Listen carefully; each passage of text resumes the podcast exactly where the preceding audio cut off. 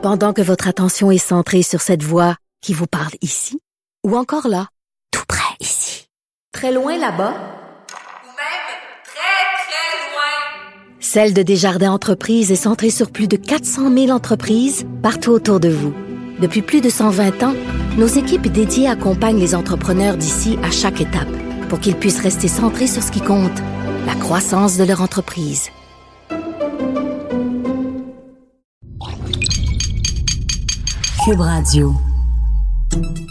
Salut, c'est Charles Dran avec l'équipe dans 5 minutes. On s'intéresse aux sciences, à l'histoire et à l'actualité.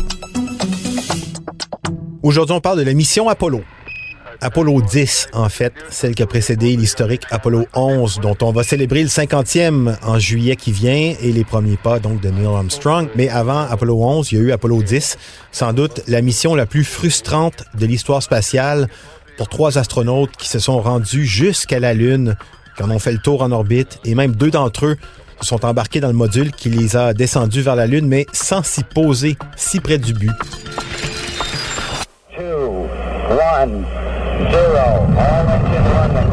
Apollo 10, décollé au mois de mai, était la dernière répétition avant le premier véritable alunissage, celui d'Apollo 11, prévu seulement deux mois plus tard, en juillet 1969. Deux ans plus tôt, devant la crainte que l'Union soviétique ne soit également engagée dans une course à la Lune, il avait été envisagé qu'Apollo 10 soit en fait le premier module à se poser sur la Lune.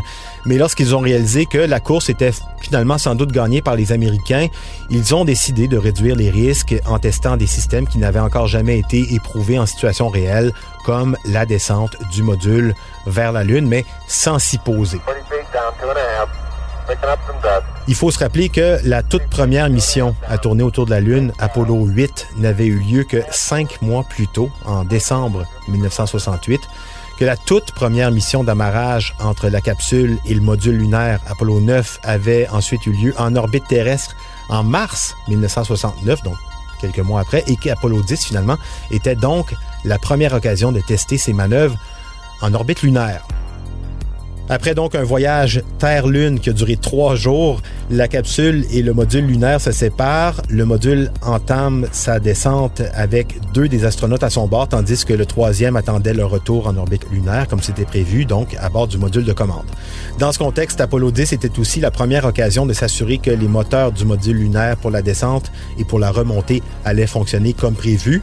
Donc le 22 mai, parti d'une altitude de 112 km au-dessus du sol de la Lune, le module lunaire baptisé Snoopy, avec à son bord Eugene Cernan et Thomas Stafford, s'est donc séparé de la capsule baptisée Charlie Brown et a entamé sa descente vers les plaines sombres de la mer de la Tranquillité.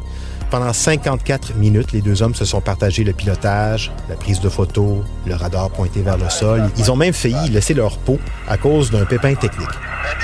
Alors on se demande qu'est-ce qui a pu se passer dans leur tête lorsqu'à seulement 15 km, 15 km du sol lunaire, 15 km sur un trajet de 384 400 km, donc à 15 km du sol lunaire, lorsqu'il est venu, comme prévu, l'ordre de Houston de rallumer le moteur et de commencer à remonter, on peut se demander qu'est-ce qui s'est passé dans leur tête.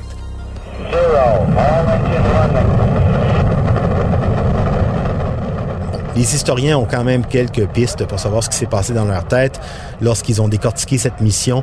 On a toujours pointé le dernier message de Cernan avant d'entamer cette ascension comme un message assez révélateur. Il disait L'engin spatial se porte bien, il n'y a aucun problème, sauf que ce serait bien d'être dans le coin plus souvent. Mais bon, ils pouvaient pas atterrir, hein, même s'ils voulaient. Le module lunaire ne transportait pas assez de carburant pour allunir puis redécoller. Ils ont donc dû obéir aux ordres pour des raisons de survie. La raison officielle était que ça permettait d'être plus léger, mais Eugene Cernan aurait laissé entendre, lui, que c'était prémédité, pensant que la NASA ne souhaitait justement pas donner aucune opportunité à ses astronautes de se poser. Pour Eugene Cernan, cela dit, ce n'était que partie remise puisqu'il aura sa chance trois ans plus tard de parcourir ses 15 derniers kilomètres. Il a pris part à la dernière mission lunaire Apollo 17, c'était en 1972. Et d'ailleurs, c'est même lui qui est le dernier homme à avoir mis le pied sur la Lune, le dernier, Hein. À l'époque, on pensait pas que la Lune redeviendrait aussi difficilement accessible vu tous les efforts qui avaient été fournis. Personne n'y est allé depuis 50 ans sur la Lune. Et d'ailleurs, la prochaine personne, ça devrait être une femme en 2024. Les Américains, encore eux, sont sur le coup avec la mission Artemis dans la mythologie grecque, la sœur jumelle d'Apollon, Apollo, fille de Zeus. Et eh ben, c'est ça. C'est Artemis, accessoirement aussi déesse de la Lune. C'était en cinq minutes.